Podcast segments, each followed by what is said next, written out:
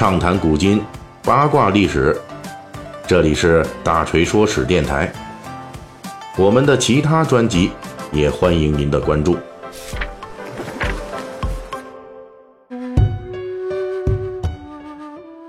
最近我们《水浒细节解密》啊，就讲这个宋徽宗了啊。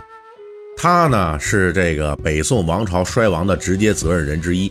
之前大锤呢已经先后讲了这个皇上啊，他的文艺才能、宫斗才能，以及莫名其妙的自信，并且这几样加一块儿啊，就让一个不务正业的皇帝产生了他能掌控权力、hold 得住全场的这种错觉。哪怕是他手下都是不学无术的废物，但是在他带领下呢，就能胜利的错觉。哎，这让宋徽宗啊，最终就带着整个北宋王朝走向毁灭。本期呢，我们继续介绍宋徽宗，这回呢要介绍他的一个优点啊。如果说他没有治国能力，却盲目自信，这是宋徽宗最终折腾垮了北宋的根本原因。那么宋徽宗的这条优点啊，却是让北宋彻底玩完的直接原因。这是什么诡异的优点呢？那就是宋徽宗这人啊，他还真是一个有理想、有抱负的皇帝。通常这古代历史上那些无道昏君啊，往往是不理朝政、耽于享乐，宁可只顾自己的个人爱好。这外边国家呀。你再怎么风雨如晦啊，也是装作没看见。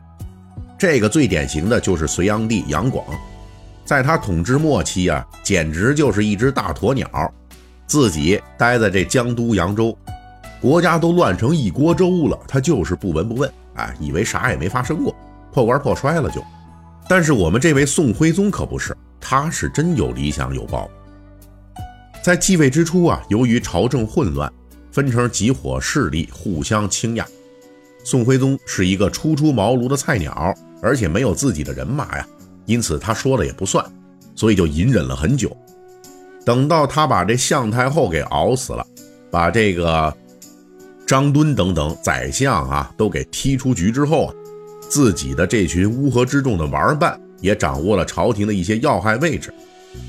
这时候，这位精力旺盛的。并且十分文艺的皇帝就开始要有理想了。从这个理想提出的时间来看，宋徽宗刚当皇帝的时候啊，这搞朝廷斗争这一套的本事确实很厉害。人家之前在向太后当权的时候不说，宰相们弄权的时候也不说，等把这些人全给干躺下了，哎，宋徽宗才开始说。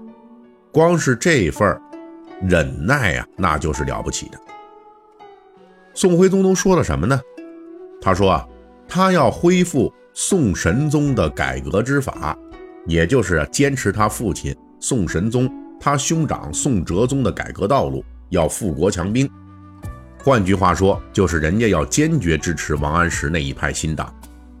这份理想不是错误啊，至少宋徽宗在斗鸡走狗的时候啊，人家没有放弃自己的理想，而且还真的付诸实施了。不过宋徽宗缺乏施政经验啊，他也没有自己熟练的行政队伍，所以呢，他只能依靠一群乱七八糟的人，包括他当端王时那群陪玩的废柴，以及新党的残余势力，还有就是一群首鼠两端的投机分子了。这里最典型的就是蔡京。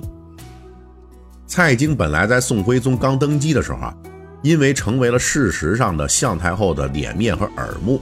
所以就成了宋徽宗的重点打击目标，直接就给踢到杭州蹲着去了。等了一年多，蔡京这种见风使舵的人啊，终于看明白了宋徽宗的志向，这才有了随后的阿谀奉迎。而最终，蔡京在宋徽宗那里能够再度平步青云，权势等同宰相那么多年，靠的就是他的行政才能。他能经济改革，能捞钱，能源源不断的支持宋徽宗实现他父兄的伟大理想。从这个角度来讲，那后世的我们似乎也能够理解长胡子的太监童贯为什么能够得到宋徽宗的宠信。除了能够陪宋徽宗玩之外啊，这位太监的人生轨迹就跟这宋徽宗其实挺像的。童贯他也有理想啊。他是想实现他老师李宪的志向，踏平西夏，而宋徽宗呢，则想实现他父兄的理想，就是富国强兵。通常我们说呀，有理想不是坏事儿，至少要比咸鱼强。但是呢，宋徽宗这个优点，那就是大坏事儿、坏大事儿了啊！因为他并没有匹配这个理想的能力，偏偏呢，他还有很强的行动力去执行这个理想。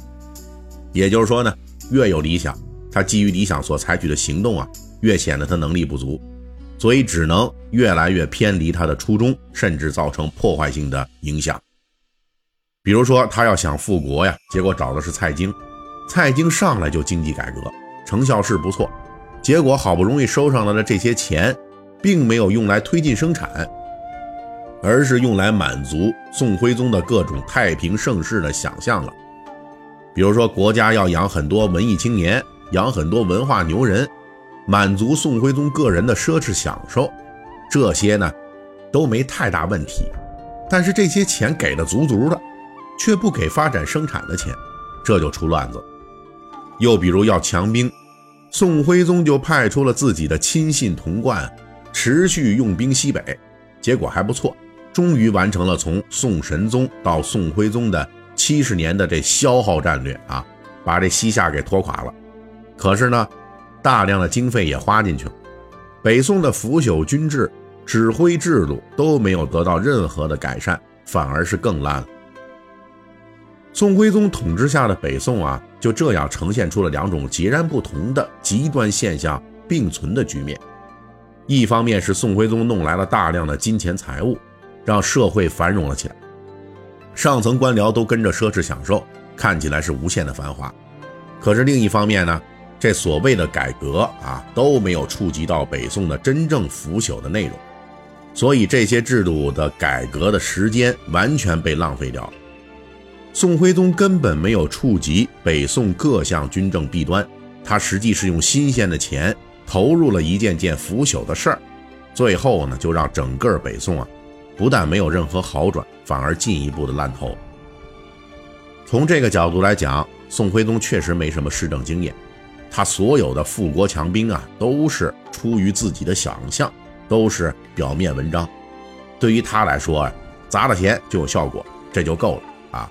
但是对于北宋来说呢，光鲜的表面之下，这庞大帝国的根基都彻底的腐烂了。这个历史上的宋徽宗，完全不同于《水浒传》里边那个被奸臣蒙蔽、只知道花天酒地的宋徽宗。这位是真有理想，但是呢，却没有真本事。那为什么《水浒传》中呈现的那个皇帝，完全没有这些宫斗理想啊，这些历史真实呢？下一期的《水浒细节解密》，大锤继续为您来讲述。本期大锤就跟您聊到这儿，喜欢听您可以给我打个赏。